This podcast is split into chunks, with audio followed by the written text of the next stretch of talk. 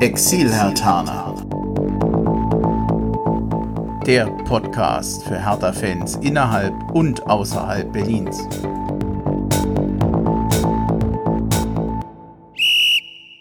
Hallo Hertha-Fans in Berlin, in Brandenburg und weiter weg. Hallo Exilhertaner, ich bin Bremchen. Ihr hört den Exilhertaner Podcast hier aus Hessen, hier aus dem Rhein-Main-Gebiet. Wobei, ich gebe zu, so ganz stimmt das heute eigentlich nicht. Wir hatten nämlich für heute eine eigentlich ziemlich große Gesprächsrunde bei mir geplant. Aber ihr könnt es euch sicherlich schon denken. Im Moment angesichts der Rahmenbedingungen. Wir haben es etwas umgeplant und aus dem Grund sind wir heute komplett bei Skype unterwegs und ich bin insbesondere dem Stefan in München dankbar, dass er kurzfristig eingesprungen ist. Grüß dich, Stefan. Hallo, kein Problem. Ja, vielen Dank nochmal.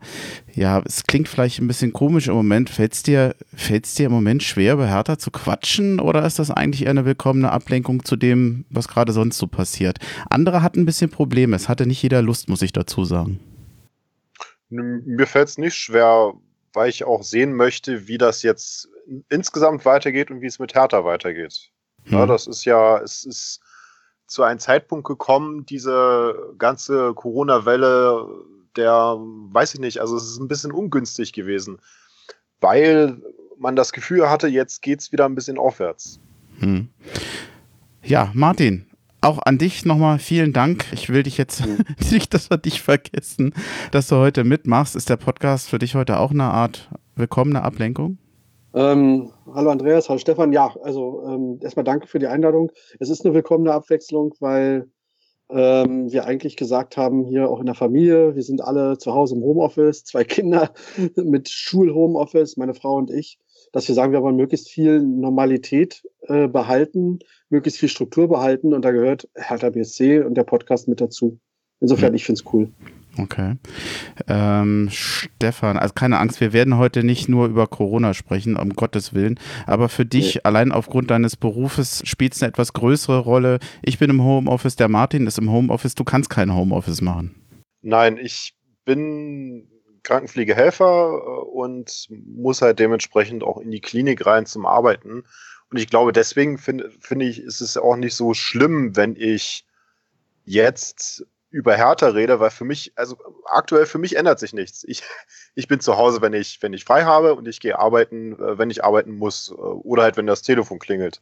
In Bayern ist ja der Katastrophenalarm ausgerufen worden, heißt, auch die Krankenhäuser sind alle in Alarmbereitschaft, kommt jetzt da ein Sprung von 200 Leuten, was bis jetzt glücklicherweise nicht der Fall gewesen ist, kann bei mir jederzeit das Telefon klingeln und dann äh, ist die Pflegedienstleitung dran und sagt halt, komm rein, wir brauchen dich ich weiß gar nicht, was ich so richtig sagen soll. Ich drücke dir die Daumen, dass du das, sag mal, was da eventuell noch auf dich zukommt, gut, gut überstehst.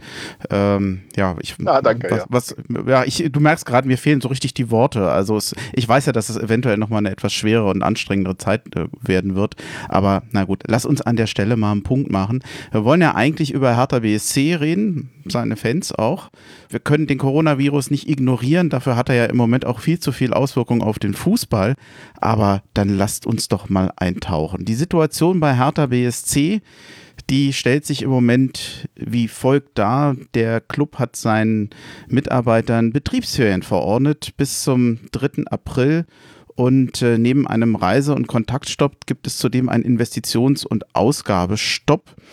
Das heißt, der Verein kann meines Erachtens im Moment keine Spieler verpflichten oder Geld dafür ausgeben. Dafür kommen wir, da kommen wir später nochmal hin. Dann würde ich ganz gerne noch, um mal die Situation so ein bisschen zu beschreiben, was nachreichen, was am 19. März von Hertha BSC veröffentlicht wurde. Das war ein Interview mit Ingo Schiller und Michael Preetz. Und da gab es, wie ich finde, zwei ganz interessante Zitate nochmal, die sich damit beschäftigen, was das eigentlich für Hertha BSC bedeutet, vor allem wenn diese Saison nicht zu Ende gespielt, zu Ende gespielt werden kann. Da wird Schiller zitiert mit folgenden Worten. Es stehen noch neun Spiele aus, davon vier Heimspiele. Dabei gibt es zwei Aspekte, die, die, die TV-Gelder für diese neun Spiele im Gesamten und die Einnahmen in den Bereichen Zuschauer und Hospitality. Allein im Bereich TV-Einnahmen machen diese neun Spiele für Hertha BSC rund 18 Millionen Euro aus Um mal eine Größenordnung zu nennen, den wegfallenden Zuschauer- und Hospitality-Einnahmen würden dann zwar Einsparungen bei der Stadionmiete entgegenstehen, aber klar ist auch, dass es einen deutlichen Negativbetrag ergibt. Und er hat noch ergänzt, und dann ist das Zitat auch gleich vorbei. Aber auch das möchte ich hier gerne betonen. Unsere Situation bei Hertha BSC ist durch den Einstieg des strategischen Partners Tenor im vergangenen Sommer hinsichtlich der Liquidität deutlich besser als bei vielen anderen Vereinen. Es klingt vielleicht ein bisschen komisch, aber ich mache mir eigentlich um den Verein nicht so richtig Sorgen. Das hatten wir letztens schon mal mit dem Robert und mit dem Daniel besprochen. Ich habe den Eindruck, dass Hertha durch diese Tenor-Partnerschaft im Moment wirtschaftlich erstmal recht lange überbrücken kann. Seht ihr das ähnlich? Ja, also ich sehe das genauso, dass dank dieser Investitionen wir finanziell so gut dastehen, dass wir das irgendwie aus abpuffern können. Die Frage ist jetzt, sollte es so kommen, dass diese Einnahmen jetzt verloren gehen, weil man sich dann entscheidet, okay, wir machen jetzt Geisterspiele, aber Hauptsache die Saison geht zu Ende. Wie puffert man das aus? Wie, wie gehen diese ähm, Einnahmen negativ in den Verein rein? Schlägt sich das in den Transfers aus? Schlägt sich das, äh, was sich bei den Sponsoren aus? Das weiß man halt jetzt noch nicht. Mhm. Martin, von dir noch was oder soll ich zum nächsten Punkt Nein, kommen? Ich, äh, nee, äh, ich, ich finde es auch einfach nur jetzt aus rein, rein kaufmännischer Sicht, finde ich, macht Hertha das genau richtig. Der Puffer ist momentan da und bevor man das Geld wirklich rausbuttern konnte, und die Gefahr ist ja immer groß, wenn man so viel Kohle zur Verfügung hat, kann man das jetzt benutzen, um echt die Situation so ein bisschen ruhig angehen zu lassen im Vergleich zu einigen anderen die einen riesen Kostenblock vor sich herschieben, weil sie sich die teuren Spieler geholt haben. Ich bin eigentlich ganz zufrieden damit momentan. Angesichts des bisherigen Saisonverlaufs ist es gar, vielleicht gar nicht so verkehrt momentan, was uns da passiert. Ich habe ja schon oft über Hertha gemeckert, über die Art und Weise der Kommunikation, die manchmal spät kommt oder manchmal nicht so souverän ist, wie man sich das wünscht. Wie, wie kommt euch Hertha denn im Moment vor? Wie findet ihr, wie, wie souverän geht der Verein im Moment nach außen mit der Situation um, in der Kommunikation, gerade spezifisch Michael Preetz? Mhm. Also ich finde es hochprofessionell, ehrlich gesagt, weil man versucht, sich sämtliche äh, populistischen oder lauten Töne erstmal zu sparen, ähm, sondern sehr, sehr, ich empfinde die Kommunikation als sehr sachlich und gleichzeitig durchaus auch mit, äh, mit Herz, was so die Unterstützung dieser ganzen äh, gesellschaftlichen Themen rund um das Coronavirus momentan angeht. Also ich habe mich manchmal schon eher so gesagt, Hertha, boah, ey, haltet mal die Klappe in der Vergangenheit, aber aktuell finde ich es richtig gut. Ja, also sie machen meiner Meinung nach genau das Richtige. Es gibt ja auch jetzt eine Facebook-Gruppe, Facebook Herr Tana helfen oder irgendwie so. dass da können sich Leute organisieren, nicht nur in Berlin, da haben auch schon Leute aus München oder auch aus Frankfurt reingeschrieben. Es kommen fast täglich Videos von Spielern, die ganz ruhig und, und sachlich erklären, Leute, mhm. bleibt zu Hause. Es ist nun mal leider so, wir können jetzt auch nichts dran ändern und äh, machen wir das Beste draus. Und das finde ich eigentlich ist, ist in Ordnung. Also im Endeffekt eigentlich so, dass das Spiegelbild zu denen, was, was die, die Hertha Medienabteilung noch äh, vorher gemacht hat. Ne? Da war es ja eher so ein bisschen großspurig auffahren. Und jetzt, äh, finde ich, ist es genau das richtige Mittel. Ich finde, es gibt, oder mir sind sehr zwei, zwei Negativbeispiele aufgefallen. In der letzten Folge hatte ich das schon erwähnt. Das war einmal der Präsident von Union Berlin vor dem Spiel gegen, vor, vor seinem Heimspiel gegen die Bayern und äh, auch Watzke bei der Sportschau. Das, da, hat, da hatte ich oftmals so eine Fremdschämen-Situation oder habe mich geärgert über die ja, Arroganz wirklich im Fußball, wo ich den Eindruck hatte, Leute, bei aller Liebe für den Fußball, bei, bei aller Leidenschaft für den Verein, ich hatte oftmals den Eindruck, das wirkt nicht nur überheblich, dass der, der Fußball nimmt sich insgesamt zu wichtig. Äh, ich fand das, ich will jetzt nicht sagen zum Kotzen, aber ich fand das zum Teil wahn, furchtbar, wie man sich selber so wichtig nehmen kann. Bin ich zu empfindlich oder ging es euch ähnlich? Ja, ich würde schon sagen, dass du das, also ich sehe es eigentlich genauso. Du siehst das schon richtig. Das ist, im Endeffekt ist Fußball eine Nebensache, eine Kannsache. Und klar hängt da viel Geld hinter. Klar müssen viele Vereine jetzt zusehen, wie sie zurechtkommen. aber im Endeffekt denke ich mal, ist es wichtiger, dass die Leute geschützt sind, die Bevölkerung geschützt ist. Und äh, dementsprechend gilt es jetzt halt ein bisschen umzuschichten. Fand, fandet ihr das, an, das Verhalten von dem Zingler angemessen? Der ist ja den Bundesgesundheitsminister angegangen, hat dann Vergleiche gezogen mit BMW, wo ich immer gedacht hätte, mein Gott, bei aller, bei allem Verständnis dafür, dass er natürlich irgendwo eine Vereinsicht hat. Aber ich, ich fand das oh. maßlos, was er, was er da gemacht hat. Vor allem, er ist ja nachher auch, ähm, auch, auch Lügen gestraft worden, dass er da zum Teil Sachen gesagt hat. Das sei mit dem Gesundheitsamt abgestimmt und dann meldet sich ein Tag später das Gesundheitsamt und sagt, nee, wir haben, wir haben noch gar nichts entschieden. Also sie haben ja äh, ihm sogar noch widersprochen. Das fand ich eher peinlich. Er hat auch viele kritische Kommentare abbekommen. Äh, also vielleicht von meiner Seite nochmal, ähm, ich, ich, ich, grundsätzlich kann ich es verstehen, äh, euch beide. Ich finde, also ich sehe es ein bisschen unemotionaler. Zum einen ein, ein Kultclub wird geerdet, ähm, kann man da nur sagen, in Richtung Union. Äh, wir kommen im, im Profi, in der, in der ersten Liga, in der Wirklichkeit auch ein Verein wie Union, der sich dieses, dieses Image versucht irgendwie zu erhalten, ähm, muss Geld verdienen, muss irgendwie versuchen, dabei zu bleiben in dem großen Spiel und es zeigt sich halt in solchen Kommentaren. Und der Zingler muss sein, seine Rolle, glaube ich, auch erstmal finden, äh, weil in der zweiten oder dritten Liga, da konnte Union sich ein bisschen verstecken, jetzt sind sie halt mittendrin ähm, im Big Business und sage ich mal bewusst so, wo sie ja angeblich nie hin wollten, aber sie sind genau angekommen und ich glaube, das sind so die Geburtsschmerzen auch, die die da gerade erleben. Insofern ist es völlig okay. Es war eigentlich das Überraschende, dass es ausgerechnet von Union kam, die ja zumindest in der Öffentlichkeit immer doch sehr darauf gepocht haben, da anders sein zu wollen, sich diesem äh, Geschäft in irgendeiner Form ein bisschen entziehen zu wollen. Und jetzt ist er eigentlich der Erste, der vor allem diese, diese wirtschaftlichen Aspekte nochmal so hervorhob und auch mhm. wichtiger machte als die Gesundheit äh, der Zuschauer. Ich fand das gerade von denen auch so überraschend und so ungewöhnlich, weil aus der Richtung hätte ich es nicht erwartet. Bei Watzke bin ich nicht so ganz überrascht mehr, aber das hätte ich, hätte ich nicht gedacht. Also zum Image passt es nicht. Nee. Der Sponsor passt auch nicht zum Image, den sie haben übrigens. ja, wir sind gerade bei der Investmentfirma, richtig? Äh, ne, oder eine Immobilienfirma. Ja. Immobilieninvestment, ja. Ähm, ich, mir tun, mir tun ja im Moment äh, die Geschäftsführung bei Hertha ein bisschen leid. Auf der einen Weise ist der Fußball natürlich vergleichsweise unwichtig bei den Dingen, die jetzt gerade passieren. Auf der anderen Seite musst du natürlich für den Club Verantwortung nehmen. Du musst für den Verein, äh, bist für den Verein verantwortlich, seine Angestellten, für das, für das Bestehen des Vereins und diesen schmalen Grad zu finden zwischen dem, für das man Verantwortung trägt und dem, was man in, in, im gesamten Großen, dass man halt eben wirklich nur diese, ähm, ja, diese, dieses Hobby Fußball ist, was natürlich nicht systemrelevant ist. Es ist schwierig, da einerseits die eigenen Interessen zu vertreten, aber die gesamten Relationen nicht zu verschieben. Das, äh, ich ich finde das schon eine Herausforderung für die Vereine, auch für Michael Preetz. Ja, durchaus. Zumal man weiß ja jetzt, wie gesagt, nicht, wie es weitergeht. Man weiß nicht, wie lange das vor allem dauert Ne, die, diese ganze Aussetzung und diese ganze Krise. Die EM ist verschoben. Das gibt wenigstens noch Hoffnung, dass die Bundesliga irgendwie in irgendeiner Form zurückkehrt, hoffentlich mit Zuschauern, aber man weiß es halt nicht. Ne? Und du hast schon recht, da jetzt die Balance zu finden, ist, ist äh, durchaus schwierig. Aber ich denke, Hertha schafft das bis jetzt eigentlich ganz gut. Hm.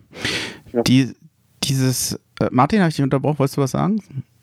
Nee, ich wollte auch nur nochmal das, das unterstützen. Die, ähm, ich glaube, es ist wirklich richtig, momentan in der Situation äh, sein Pulver trocken zu halten und das kann härter machen. Ähm, sie haben in der Tabelle erstmal nichts zu befürchten, egal was da jetzt an Regelungen gefunden wird, weil ein paar Punkte sind es ja doch. Sie sind finanziell ganz gut aufgestellt, da kann man echt abwarten, das finde ich auch okay. Und vielleicht wird die Saison ja auch zu Ende gespielt ohne Zuschauer, weil irgendwas muss natürlich auch in Richtung der wirtschaftlichen Interessen trotzdem bedacht werden. Also Fußball ist nur eine Nebensache. Aber es ist auch ein, ein durchaus äh, äh, ein Wirtschaftsfaktor, ein Arbeitsplatzfaktor. Und letztlich, äh, irgendwann muss auch wieder eine Normalität im gewissen Maße in die Bevölkerung rein. Und da gehört Fußball als Sport Nummer eins in Deutschland nun mal auch dazu. Also sozusagen, es ist jetzt völlig egal, was da passiert, das kann man auch nicht tun. Was ich sehr interessant fand, dass ich jetzt schon zwei Podcasts gehört habe. Ich glaube, das war, ich, glaube, der Phrasenmäher und das äh, Hauptstadtderby, heißt das Hauptstadtderby mit dem Axel Kruse? Äh, also gut, auf jeden Fall in dem Podcast mit dem Axel Kruse, da hatte auch er sich ja nochmal sehr beschwert oder gesagt, dass ihm überhaupt nicht klar ist, warum Fußballclubs in guten Zeiten so wenig vorgesorgt haben, dass die nicht so eine Art ja, Fonds haben für Fußballvereine, für, für, für schlechte Zeiten, dass im Prinzip neun Spiele in der Bundesliga, die ausfallen, dafür, dazu, dafür sorgen können, dass Fußballclubs komplett vom Fenster weg sind also ich, ich kann seine, ich, ich, ich finde, er hat recht, aber ich frage mich schon so ein bisschen, ja, ist, ist die Fußballliga, ist die Fußball-Bundesliga, sind Fußballvereine so sozial, dass sie die anderen stützen? Mhm. Ich habe den Eindruck, dass da sehen sich die Clubs so nicht. Und ich kann mir bei einigen Clubs auch vorstellen, die sagen, Mensch, wir sind hier, wir haben ja kaum Möglichkeiten, überhaupt finanziell zu überleben. Wir sind schon am Rande dessen, was wir können heute geht ja, selbst wenn die Vereine mehr Gelder bekommen vom Fernsehen, das ist ja meistens, die reichen das Geld ja nur durch. Dann kriegen ja meistens die Spieler einfach nur mehr Geld. Der Verein sieht davon ja meistens wenig. Äh, ich frage mich schon, also ich, ich finde den Gedanken, die Idee und auch, sagen wir mal, den Vorwurf zwar in einem bestimmten Punkt angemessen, frage mich aber, wer hätte denn wirklich tatsächlich da was ja hinterlegen können. Die meisten Vereine können das doch gar nicht. Das können doch nur ja. die Großen oder wenn überhaupt die DFL. Also ich würde da wirklich gern was zu sagen. Ähm, man kann den Verein, glaube ich, nicht den Vorwurf machen, der beim, beim, beim Axel Kruse mitschwingt. Äh, sie hätten auf so eine Situation hin Vorsorge treffen müssen. Das ist, weiß nicht, wer das Buch kennt, ähm, von dem, von dem Taleb, ist ein sehr bekannter Autor, Wissenschaftler, äh, der schwarze Schwan. Äh, also ein schwarzer Schwan ist ein extrem seltenes Ereignis, äh, was auch nicht planbar ist, wann es eintritt. Also da wird, und das mhm. erleben wir ja im Prinzip gerade, diese ganze Corona-Geschichte. Das heißt, auf so einen Fall, wenn du jetzt mal die letzten 70 Jahre des Fußballs in Deutschland zurückguckst nach dem Krieg, so einen Fall hat es noch nicht gegeben. Das heißt, da kann man niemandem den Vorwurf machen, dass er sich auf so eine Situation nicht vorbereitet hat, weil das konnte man nicht. Was für mich eher spannend wird, ist jetzt die Frage, ob die, ob die, ob die äh, Liga, also erste, zweite Liga, sind ja quasi zusammen organisiert, ob die tatsächlich, äh, und da wird es im Hintergrund mit Sicherheit Gespräche geben, versuchen jetzt irgendwie sich gegenseitig zu stützen, weil es macht jetzt, glaube ich, auch aus wirtschaftlicher Sicht keinen Sinn, Einzelne da über die Wupper gehen zu lassen. Ähm, und das meint jetzt nicht nur Vereine aus dem Ruhrport, weil die Wupper da lang fließt, das war jetzt eher so allgemein gesprochen, ähm, sondern die haben ein gemeinsames Interesse, dass der Spielbetrieb weitergehen kann demnächst und dass möglichst viele von denen, die jetzt da sind, auch überleben. Und ich glaube schon, dass sie sich was überlegen werden. Anders ist es äh, bei der Branche, Andreas, in der wir beide arbeiten, Finanzwirtschaft. Wir sind zum Beispiel staatlich reguliert. Also äh, die Banken sind gezwungen worden in den vergangenen Jahren aufgrund von anderen Krisen, Gelder zur Seite zu legen, ihren Kapitalstock zu erhöhen und ähnliches. Das gibt es im Fußball logischerweise nicht. Weil anders als eine, als eine große Bank ähm, ist der Fußball halt nicht systemrelevant. Und diese beiden Faktoren kommen da, glaube ich, gerade zusammen. Mhm. Aber wie gesagt, einen Vorwurf würde ich da niemandem machen, dass er sich auf so ein Ereignis nicht vorbereitet hat die Vorhersagbarkeit. Also ich bin ja nun der Letzte, der jetzt behauptet, das habe ich schon immer gewusst. Nein, ich habe mich mit Sicherheit mit Pandemien nicht beschäftigt. Äh, die spanische Gruppe, Grippe ist etwa 100 Jahre alt. Also so ein Vorgehen oder so ein Vorfall an sich ist nicht ganz unbekannt. Und ich habe letztens mhm. mitbekommen, dass, ach, wie heißt nochmal der Chef von Microsoft Gates? Ja.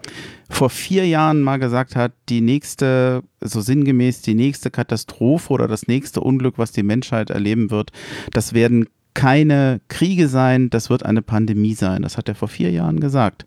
Und er sagte, wir sind überhaupt nicht darauf vorbereitet. Das war ja nahezu mhm. prophetisch. Also da tue ich mich dann immer doch ein bisschen schwer zu sagen, der, der schwarze Schwan. Ne? Also ähm, ich ich tue mich da schwer, das zu bewerten, ob man nicht doch mehr hätte machen können oder ob, äh, wenn es Pandemiepläne gibt bei Gesundheitsbehörden, ob dann nicht auch Fußballvereine sagen müssen, was ist eigentlich, wenn es solche Pläne gibt, müssen wir uns auch darauf einstellen. Also ich tue mich schwer, das zu beantworten, ob man sowas erwarten kann.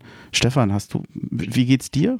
Vielleicht gibt es da jetzt dann demnächst Pläne von den Vereinen aus, wie sie sich dementsprechend äh, ein Polster anlegen können oder damit umgehen können. Ähm, was, was ich, was man daran sieht, die Bundesliga, das ist halt echt ein knallhartes Geschäft. Und die, die Vereine ähm, arbeiten halt hart an der Grenze und hart an der, an der Kante und am Minus.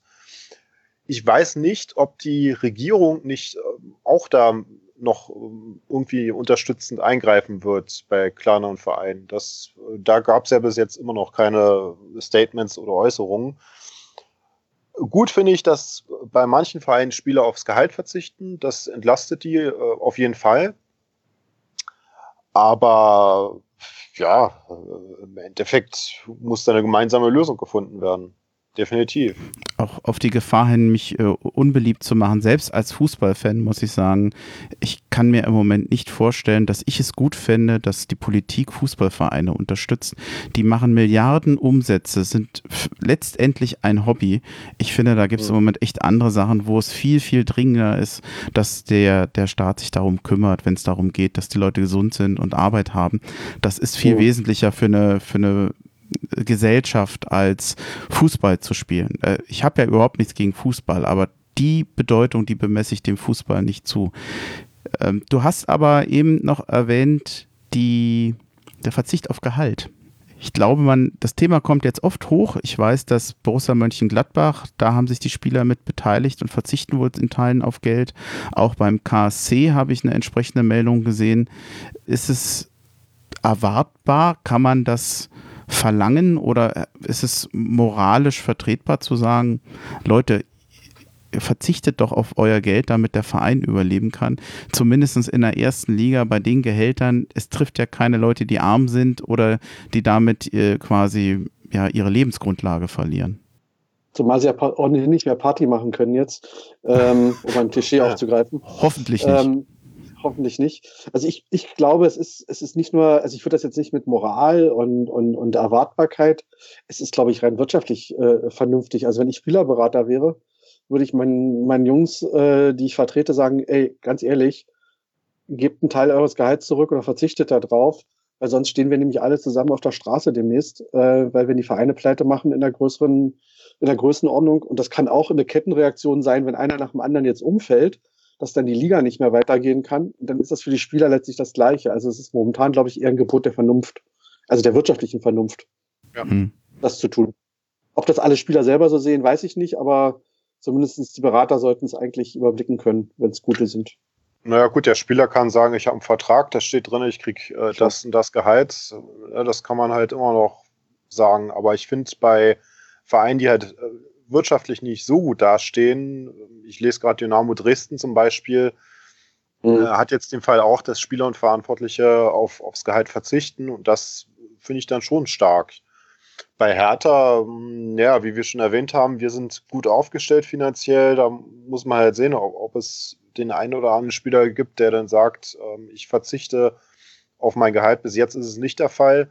Aber ganz ehrlich, also von, von unseren Spielern bei Hertha erwarte ich das ehrlich gesagt auch nicht. Mhm. Ihr seid ja gut. beides, Entschuldigung? Ja, alles gut. Ihr seid ja beides berühmte Virologen. Dann sagt mir doch mal eure Prognose, ob wir dieses Jahr oder dieser Saison noch ein Bundesligaspiel sehen werden. Ich habe in der Arbeit redet man natürlich miteinander. Ich rede auch viel mit Ärzten. Es gab einen Arzt, der gesagt hat, wenn es ganz doof läuft, dann äh, stecken wir noch äh, die nächsten 18 Monate fest, dank Corona. Ich denke nicht, dass es so weit geht. Vielleicht könnte man im Winter das erste Bundesligaspiel wieder sehen. Im schlimmsten Fall halt wirklich erst im nächsten Jahr.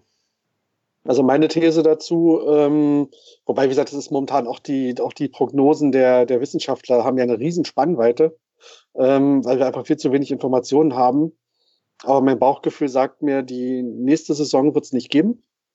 Man wird die Zeit quasi überbrücken, man wird insgesamt eine Saison quasi ausfallen lassen, wird das, was jetzt begonnen wurde, weltweit in allen Ligen quasi noch, wenn sich die Lage so ein bisschen beruhigt hat, möglicherweise auch ohne Zuschauer zu Ende spielen. Nächstes Jahr eine Europameisterschaft durchführen, da müsste eigentlich die große Welle durch sein. Und ich gehe mal davon aus, die nächste reguläre Saison startet im Herbst 2021.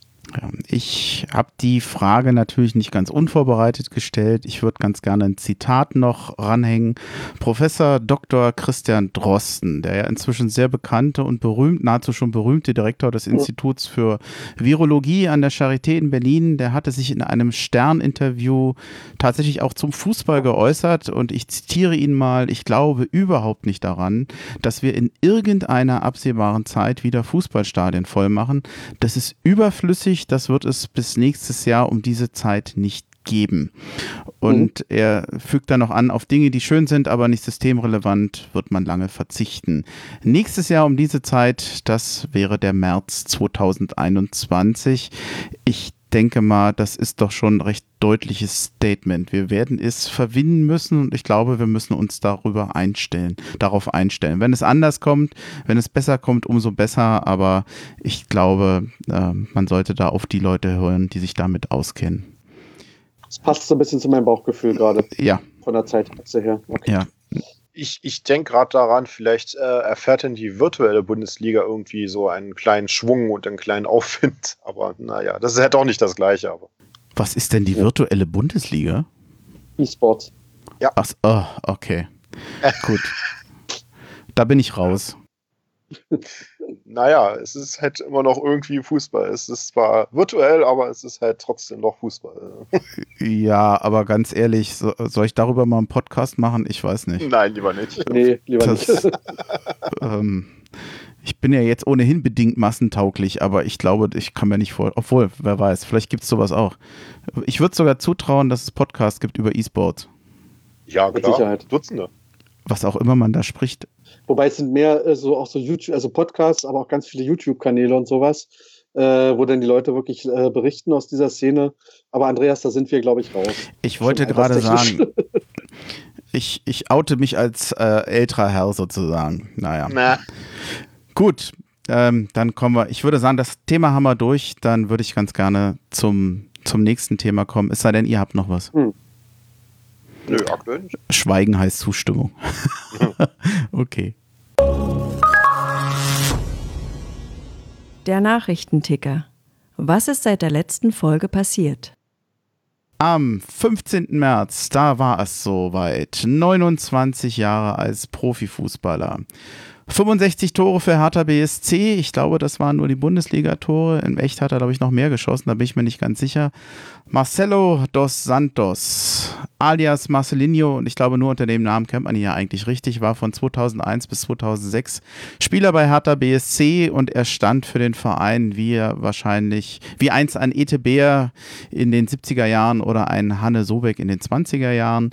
Fußballgenie, Lebemann, der sein Geld so schnell und unkontrolliert ausgegeben hat, dass er erst im Alter von 44 Jahren seine Fußballschuhe an den Nagel gehängt hat. Ich glaube, er musste auch spielen, weil er hatte einfach kein Geld mehr.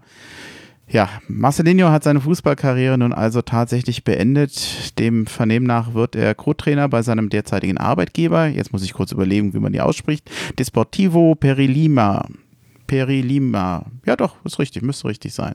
Ja, ein ganz großer. Ich werde ihn vermissen. Ich habe noch sein Abschiedsspiel ge gesehen. Das ist drei Jahre her. Der ist gelaufen wie ein junger Gott.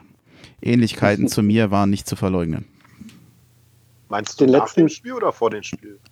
Oder während dem Spiel? nach dem Spiel. Ah, okay. ja. Ähm, ja. Wolltest du ihm noch was sagen? Wollt ihr ihn noch preisen oder soll ich zur nächsten Meldung? Ich würde ihn gerne ganz kurz auch noch preisen, weil er hat es einfach verdient, auch wenn ich mich wiederhole.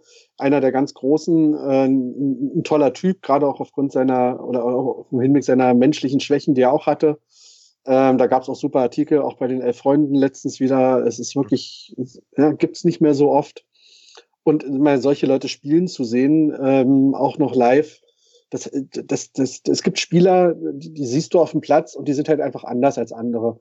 Ja, und da gehörte Marcelinho dazu, da gehörte bei Hertha auch in einer sehr kurzen Phase leider nur zum Beispiel der Sebastian Deißler dazu. Das sind einfach Leute, die siehst du spielen und du merkst, okay, das hat mit dem Rest, was da rumläuft, nichts zu tun. Das sind halt einfach nochmal andere Fußballer. Und das war schon cool, dass so einer zu Hertha gehört und den Verein auch so geprägt hat. Ja. Und ich wünsche ihm wirklich alles Gute. Und ich lese gerade, dass er nach Berlin kommen wird und ein Praktikum machen wird bei Hertha. Für die Trainerausbildung in Brasilien. Ja. Yeah. Ah nee, nach der Trainerausbildung in Brasilien. Finde ich gut. Ja, ja, wobei das ist noch recht unkonkret. Er hat es gesagt, äh, Preetz hat wohl auch mal gesagt, wenn er kommen will, kann er das gerne tun. Aber bei Marcelinho weiß man nie, wann er wirklich kommt. Also es war ja ein Spieler, der ja. auch zwei Wochen nach dem Urlaub zu Hertha BSC zurückgekommen ist. Ähm, glaube nicht, dass der pünktlich kommt. Das würde nicht zu ihm passen das stimmt. Aber nach wie vor einer, der halt wirklich härter geprägt hat damals und äh, für mich unvergessen, dass frei äh, das Tor aus der von der Mittellinie aus mhm. hat das geschossen gegen Freiburg. Es ist schade, dass eigentlich man, ich bin fast erschrocken, dass das schon wieder 14 Jahre her ist, weil er heute wirklich tatsächlich noch ein bisschen jünger ist, 20 Jahre alt ist, der wird schon Probleme haben, sich daran erinnern zu können äh, oder okay. jünger als 20 Jahre. Es oh. war wirklich ein Genuss, diesen Mann spielen zu sehen bei Hertha. Meistens war es so, war Marcelino gut, war Hertha gut, war Marcelino schlecht, war Hertha schlecht. Äh, an oh. was ich mich sehr gerne erinnere und was für mich sozusagen eigentlich das Spiel war, was Marcelino gemacht hat. Ich, schade, dass er in diesem Jahr nicht Fußballer des Jahres geworden ist. Er hätte es meines Erachtens verdient gehabt. Das war ein 2 zu 3 in Wolfsburg. Ähm, Marcelinho hat alle drei Tore geschossen und allein das dritte und letzte Tor, er geht, glaube ich, allein über den halben Platz, macht das Tor dann aus unfassbar spitzem Winkel. Der Keeper kommt raus, er wird nach links abgetrieben. Wunderschönes Tor, das äh, ob Kunja da mal hinkommt, viele sagen ja, äh, der neue Marcelinho, aber mal ganz ehrlich, der Junge ist äh, seit, seit Januar bei uns. Das wird noch ein mhm. langer Weg. Da können wir in ein paar Jahren mal drüber sprechen, ob das auch so einer wird. Aber da, ich halte das noch für ein bisschen früh. Aber Kunja reißt zumindest die Mannschaft mit. Ja. Das kann man ja schon mal so weit sagen. Auf jeden Fall die beste Verpflichtung im Winter. Wer hätte ja. das gedacht? Ich ja. war skeptisch, aber ähm, ich scheine ein guter Kontraindikator zu sein. ich habe im Sommer auch gesagt, Hertha spielt nicht gegen den Abstieg. Naja, Mhm. Fast. Am 16. März hat die DFL-Mitgliederversammlung erwartungsgemäß beschlossen, man weiß es ja inzwischen, dass der Spielbetrieb bis zum 2. April ausgesetzt ist. Nach dem 30. März soll die Situation dann neu bewertet werden. Äh, ich, wir haben keine bessere Situation. Ich weiß nicht, was man da neu bewerten soll. Äh, spielen wird man nicht. In Berlin, und das sei noch kurz ergänzt, sind allerdings Großveranstaltungen ohnehin bis zum 19. April untersagt. Das heißt, Hertha, ich glaube, es ist das Heimspiel gegen Dortmund Dortmund, was an diesem Wochenende wäre, die dürften da meines Erachtens noch gar nicht spielen. Dann am 17. März hat Hertha BSC auf seiner Homepage bekannt gegeben, dass ein Spieler der Profimannschaft positiv auf den Coronavirus getestet worden ist. Ich habe ja vorhin schon erwähnt, dass Hertha Betriebsferien hat. Das war auch ein Grund dafür. Mannschaft, Trainer und Funktionsteam, die mussten sich, müssen sich seither in eine 14-tägige Quarantäne begeben. Ich stelle mir das gar nicht so leicht vor, von zu Hause zu trainieren. Also eigentlich ein Fußballer gehört auf dem Fußballplatz. Das kannst du auf einem ja, weiß ich, Homebike eigentlich äh, nicht ausgleichen. Also ich stelle mir das ziemlich herausfordernd vor. Eigentlich keine Trainingsbedingungen. Ich weiß nicht, wie lange das, das wird ja noch eine Weile so gehen wahrscheinlich. Aber Andreas, die können immerhin joggen gehen und sowas. Also du darfst ja raus, du darfst halt nur nicht unter Menschen, das werden sie schon machen.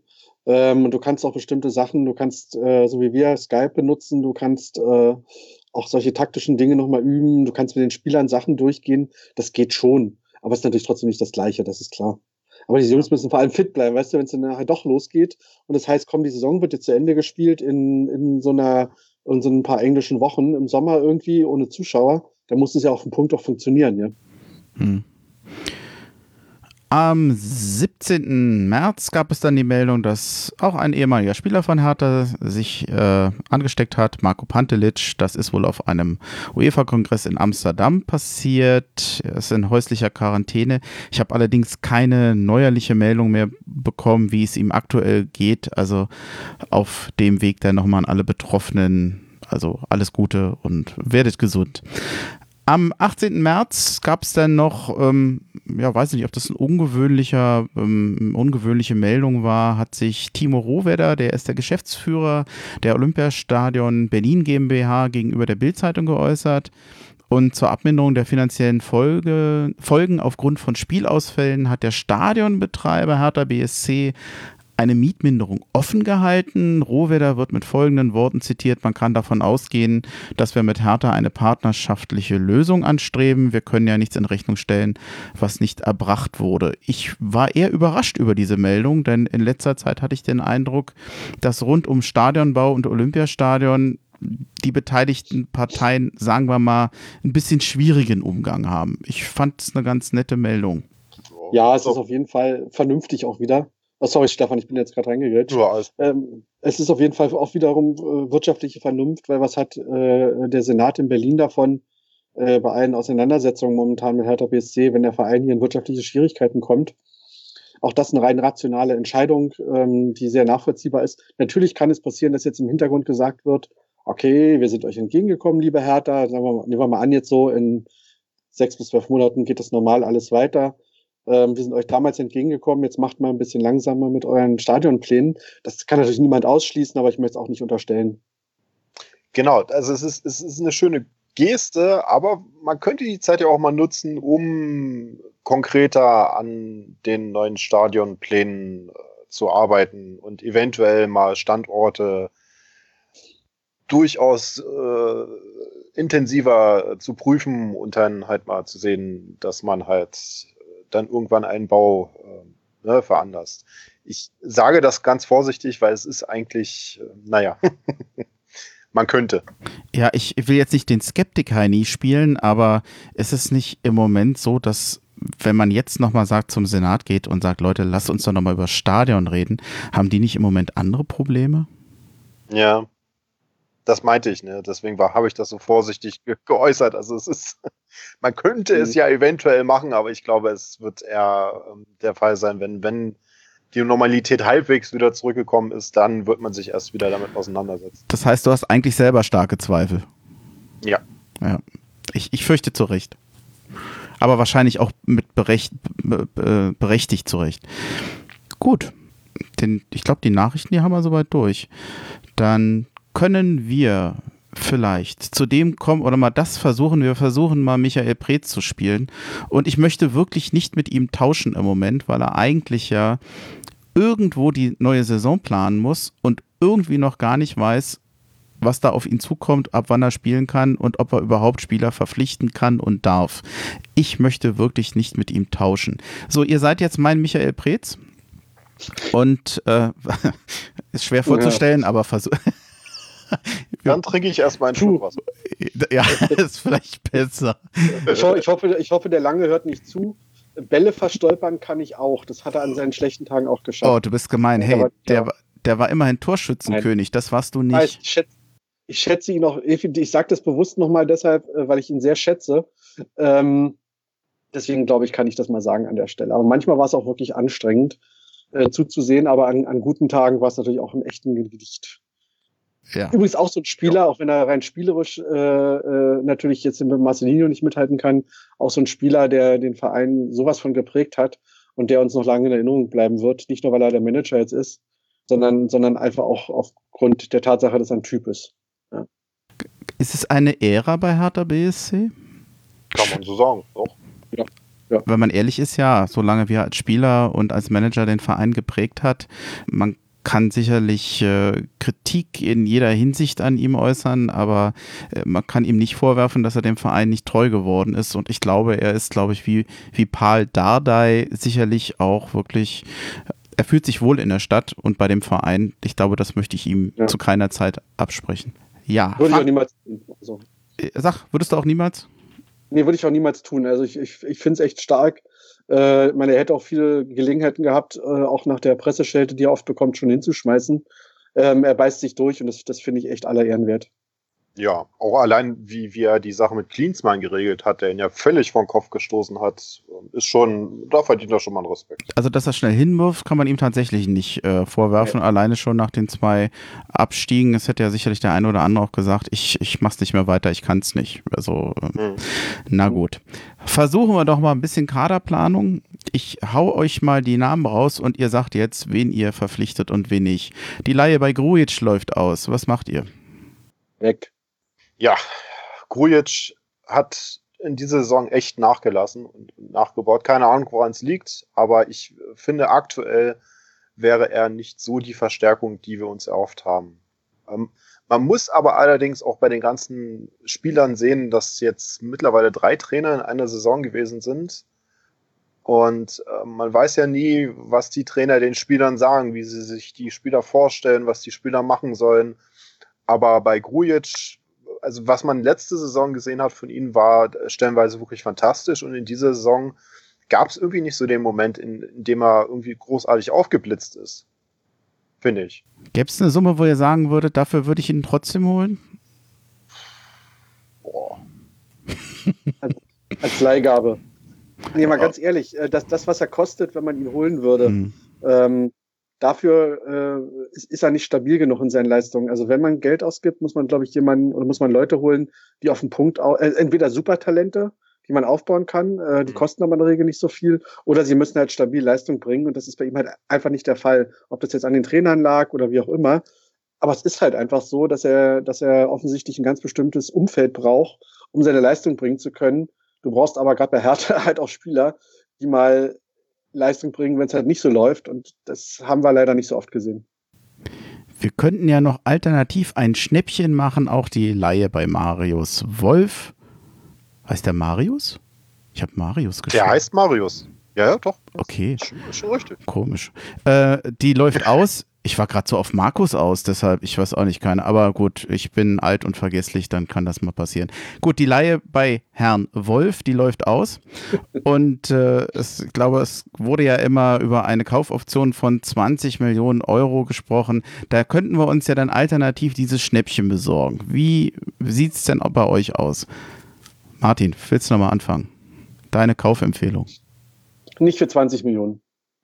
Mhm. Sehe ich genauso. Also Wolf ist, ist ein Mentalitätstier, hat er auch schon bewiesen. Das ist auch, wenn es schlechter läuft, dass er da mal richtig Gas gibt und versucht, die Mannschaft mitzureißen, was ihm manchmal gelingt, manchmal nicht. Aber für 20 Millionen, boah, weiß ich nicht. So ein Licht- und Schattenspieler, habe ich den Eindruck. Ja. Ja. Also das ist, ich finde, die, die Lücke, die Lazaro nach dem Weggang dort auf der rechten Seite ähm, gelassen hat, ist bis jetzt nicht gefüllt worden. Ja. Mhm. Würde man die Tran Transferkosten halbieren auf 10 Millionen, wärt ihr dabei? Was immer noch viel ist. Ja, aber 10 Millionen, das würde ich in Ordnung finden. Hm. Es gibt Verträge, die laufen im Sommer aus. Der Shellbrett geht zurück nach Norwegen. Wir werden ihn vermissen, glaube ich. Er hat für mich in dieser Saison tatsächlich nochmal zu den Leistungsträgern gehört. Unheimlich fleißig und er war richtig gut drauf die Saison. Hätte ich gar nicht gedacht. Wir haben jetzt ähm, dann als nächsten Spieler den Thomas Kraft, der, dessen Vertrag ausläuft und bei dem ich mir sicher bin, dass er auch gehen wird. Ich empfinde es nicht als Verlust. Ich finde äh, toll, dass er sich so klaglos in die zweite Reihe gestellt hat. Das ist nicht selbstverständlich, wenn man lange erster Keeper war. Ich glaube, er fühlte sich wohl in Berlin, aber vielleicht ist es jetzt einfach Zeit für einen Wechsel. Ich frage mich nur, ob Dennis Schmarsch da Ersatz sein kann.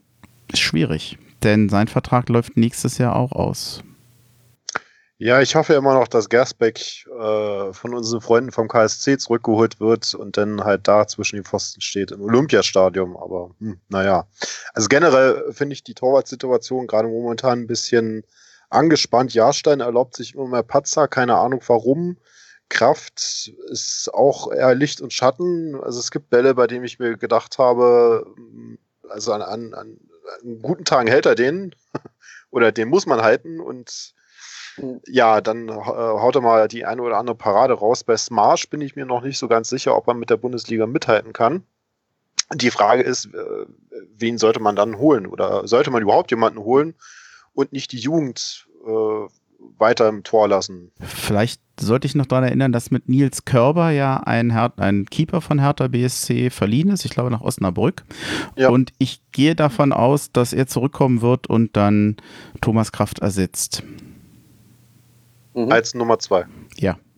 Aha. Halte ich, ich glaub, für wahrscheinlich. Eine gut, ja, das wäre, glaube ich, eine gute Option, weil du brauchst, ähm, du brauchst einfach zwei, zwei Bundesliga-taugliche Torhüter.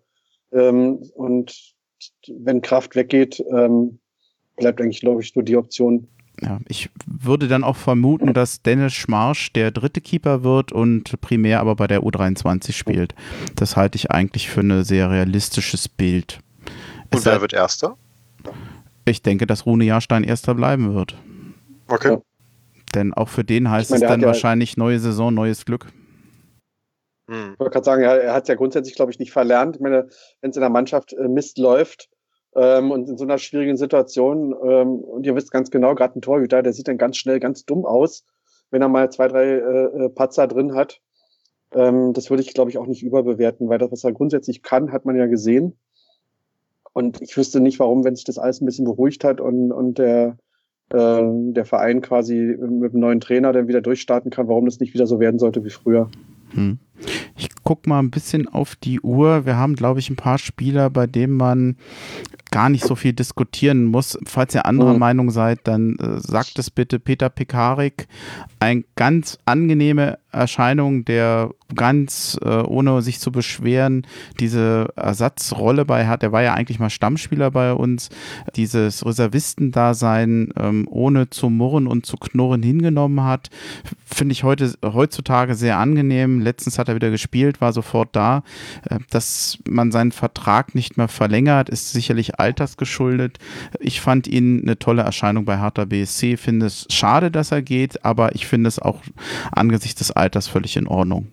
Würdet ihr mir da zustimmen? Ja, wobei ich hoffe, dass äh, Pickerick beim Verein irgendwie noch dann nach Karriereende eine Stelle findet und da irgendwie noch ähm, irgendwie als, was weiß ich, Koordinator oder Jugendtrainer arbeitet. Weil ich finde, er passt wirklich zu Hertha, bodenständiger Spieler, immer da, immer zuverlässig auf dem Platz. Natürlich macht auch er Fehler, aber im Großen und Ganzen habe ich immer eigentlich gute Erinnerungen an Pekarik. Mhm. Alexander Esswein hat sich, muss man leider sagen, letztendlich nicht bei Hertha BSC durchgesetzt. Stimmungskanone im Training, wo der war, war immer gute Laune. Ist, glaube ich, auch in Ordnung. Ibisevic und Kalu sind einfach jetzt ältere Herren. Die sind am Ende ihrer Karriere wahrscheinlich. Auch da finde ich die Trennung oder dass die Verträge da auslaufen völlig in Ordnung. Am Ende der Saison wird Maurice Czovic zurückkommen. Äh, er ist ja im Moment ausgeliehen nach zu Ascoli Calcio. Er ist dort ohne Einsätze. Ich muss, um ehrlich zu sein, ich sehe bei ihm keine weitere Zukunft bei Hertha BSC. Es gibt allerdings einen kritischen Fall. André Duda, der ist bis zum Ende der Saison bei Norwich City ausgeliehen. Wie seht ihr ihn? Also Duda ist echt schwer, weil er hat auch keine leichte Saison jetzt gehabt, auch wahrscheinlich geschuldet durch die vielen Trainerwechsel. Dass er es kann, wissen wir alle, hat er letzte Saison gezeigt ich würde ihnen auf jeden Fall nochmal eine Chance in Berlin geben. Martin, wie ist dein Gefühl? Ähm, ich möchte Stefan an der Stelle zustimmen. Weil, also, dass er, dass er es drauf hat, haben wir schon so oft gesehen. Und äh, irgendwie, ich, ich mag ihn auch als Spieler. Insofern, ja, Chance geben. Okay, ich könnte. Ich hätte übrigens, ich hätte, hm? Andreas, ich würde da gerne mal ganz kurz, auch wenn wir wenig Zeit vielleicht haben, du bist über Ibisevic und Kalu drüber gegangen. Ähm, nehmen wir mal an, die Saison ist jetzt tatsächlich so, das wird jetzt so eine Übergangssaison vielleicht und dann können gerade ein Ibisevic, ja, kann so eine Mannschaft, äh, und wenn es das Letzte ist, was er für Hertha quasi tut, ähm, auch nochmal durchtragen, auch als Mensch durch sowas. Also da würde ich an, an Stelle von Michael Preetz, jetzt, jetzt war die Eingangsfrage von dir, da würde ich mir echt überlegen, ob der nicht als, als, als Teamkapitän und als Mensch wichtiger fast noch ist als als Spieler in so einer Phase. Äh, das, da kenne ich natürlich die Hintergründe nicht genau, wie sich das äh, abzeichnet, ähm, wie das im Training so läuft, wenn die Türen zu sind. Aber grundsätzlich ist das so mein Bauchgefühl, dass so einer richtig gut tut. Hm. Und das könnte auch dazu führen, dass man so jemanden vielleicht wirklich gut bezahlt und behält und sagt, komm, mach deine Karriere hier bei uns zu Ende. Und nicht in Japan oder keine Ahnung wo. Oder in den Emiraten. Oder USA, wie, wie Kaluja.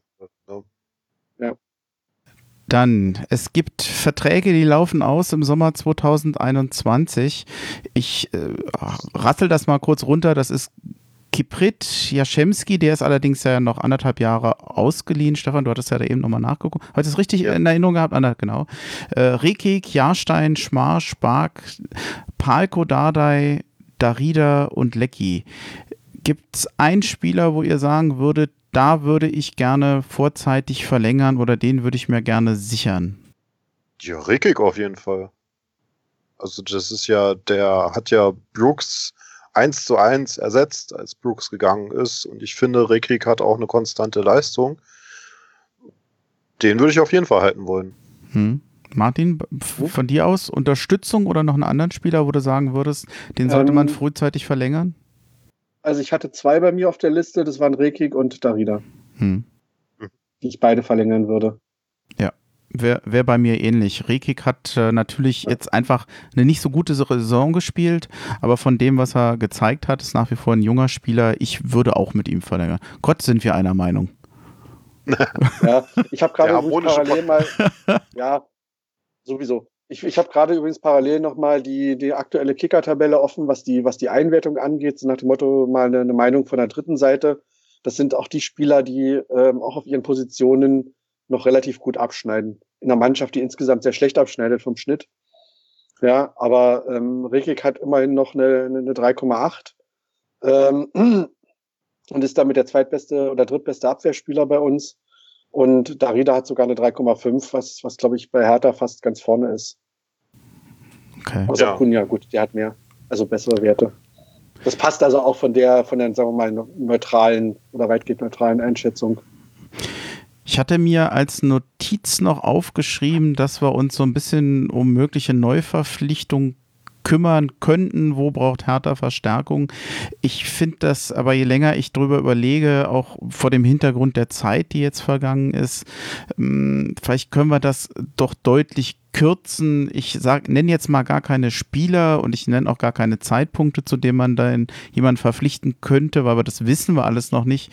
Für mich ist so der, der Hauptteil, den wir bräuchten, ist äh, im Mittelfeld einfach spielerisch mehr auf den Platz bringen zu können. Das ist für mich eine ganz große Schwäche von Hertha BSC.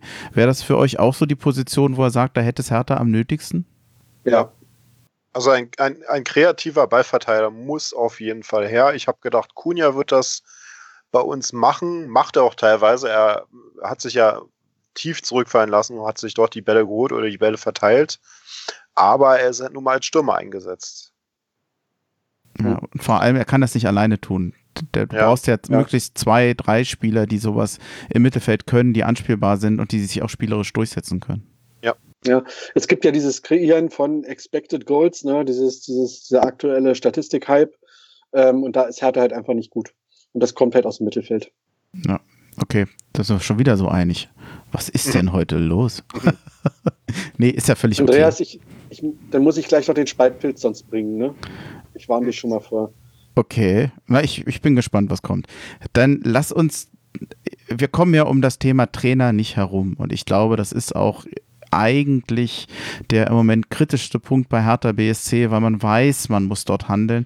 Und warum wissen wir das? Alexander Nuri wird Hertha BSC zum Ende der Saison definitiv verlassen. Der Michael Preetz hatte bei einem Podcast der Bild-Zeitung mitgeteilt, dass man sich dann von ihm und vom Co-Trainer trennen wird. Also Alexander Nuri geht definitiv und damit ist der Trainerposten auf jeden Fall dann ab dem Sommer frei. Und ja, was, was hat sich da ansonsten getan? Nico Kovac hat zwar mal in einem Interview gesagt, dass er ab Sommer wieder Trainer sein möchte. Er hat sich allerdings ansonsten bei allem, was er gesagt hat, sehr offen gehalten. Er hat eigentlich weder Hertha ausgeschlossen, noch hat er gesagt, dass er zu Hertha BSC gehen würde. Und Nico Kovac ist sicherlich der Name, der auch am häufigsten fällt. Ähm, ist er der Richtige für Hertha BSC, wenn er überhaupt käme? Ja, auf jeden Fall. Also Kovac wäre schon als Berliner Junge prädestiniert dafür, Hertha jetzt zu helfen. Die Frage ist, wie wird er helfen? Wie wird er die Sachen anpacken? Ich denke aber, es kann nur positiv sein für uns, dass er dann Trainer wird. Ich hatte letztens mal gelesen und da habe ich mich fast ein bisschen aufgeregt, dass jemand geschrieben hat, Nico Kovac sei überbewertet. Ähm, jetzt muss man natürlich das ein bisschen relativieren. Wenn man das vielleicht in Relation zu den ganz großen Trainern sieht, dann mag das sein. Aber ich frage mich, ist das ein Grund, ihn so in Anführungsstrichen schlecht zu reden, dass man sagen muss, der ist für Hertha nicht gut genug. Der hat äh, der ist mit, mit Eintracht Frankfurt ins DFB-Pokalfinale gekommen, wo wir immer gerne mal hinkommen wollen würden. Der hat mit Eintracht Frankfurt einem Team, was ja zumindest vom, vom Können erstmal oder was zusammengestellt wurde mit finanziellen Mitteln, die ja in etwa dem von Hertha BSC entsprechen, äh, mit zusammen mit dem Bobic eine richtig gute Mannschaft zusammengebaut. Der ist dann zu den Bayern gegangen, hat Pokal gewonnen, hat die Meisterschaft gewonnen. Also ich finde, wenn der nicht mal gut genug für Hertha ist, dann frage ich mich manchmal, wie, was glauben wir denn, was für ein großer Verein Hertha BSC ist? Ich fände, das wäre eine hervorragende Besetzung. Ich habe keine Ahnung, ob er wirklich bei Hertha den Erfolg bringt. Aber ich halte bei ihm die Wahrscheinlichkeit, dass es so kommt, viel, viel größer als bei jedem anderen Trainer. Ähm, Kommt jetzt der Spaltpilz? Nee, nee, nee, überhaupt. Der Spaltpilz ist nachher noch die Saisonplatzierung von Stahl Brandenburg, über die ich nie reden darf. Achso. Ähm, fünfter Platz, äh, siebte Liga Brandenburg, äh, Landesliga Nord. Ähm, auch abgebrochene Saison, dramatisch für mich als geborener Brandenburger. So, Andreas, jetzt habe ich es doch wieder gemacht. Ähm, ansonsten zurück zu Nico Kovac. Also ich, ich er ist kein, kein Welttrainer wie vielleicht so manch anderer, auch den wir schon bei Hertha hatte, hatten. Ich sage nur Lucien Favre. Ähm, aber er ist ein sehr guter Trainer und äh, er ist sensibel, glaube ich, äh, was sein Umfeld angeht. Und da war, hat das in München echt nicht leicht gehabt, äh, weil, da, weil da labern ja diese ganzen Altvorderen immer mit. Ähm, und die, die Presse in München ist jetzt auch nicht so einfach. Mhm. Ich glaube, dafür hat er sich richtig gut geschlagen. Ähm, in Berlin wäre das, glaube ich, anders, weil die Stadt, der Verein wartet auf ihn. Er wurde mit offenen Armen empfangen. Und das ist natürlich eine ganz andere Grundlage. Und dass er, dass er weiß, wie man eine Mannschaft trainiert, hat er jetzt, glaube ich, schon oft genug bewiesen. Also ich glaube, das wäre eine richtige Option, die ich auch stark unterstützen würde. Die andere wäre tatsächlich einen Trainer von außerhalb zu holen. Also einen, der nichts mit Hertha zu tun hat, der aber auch an anderer Stelle äh, bewiesen hat, äh, dass er tatsächlich äh, einen Verein zum Erfolg führen kann, auch mit, sagen wir, mittleren finanziellen Mitteln.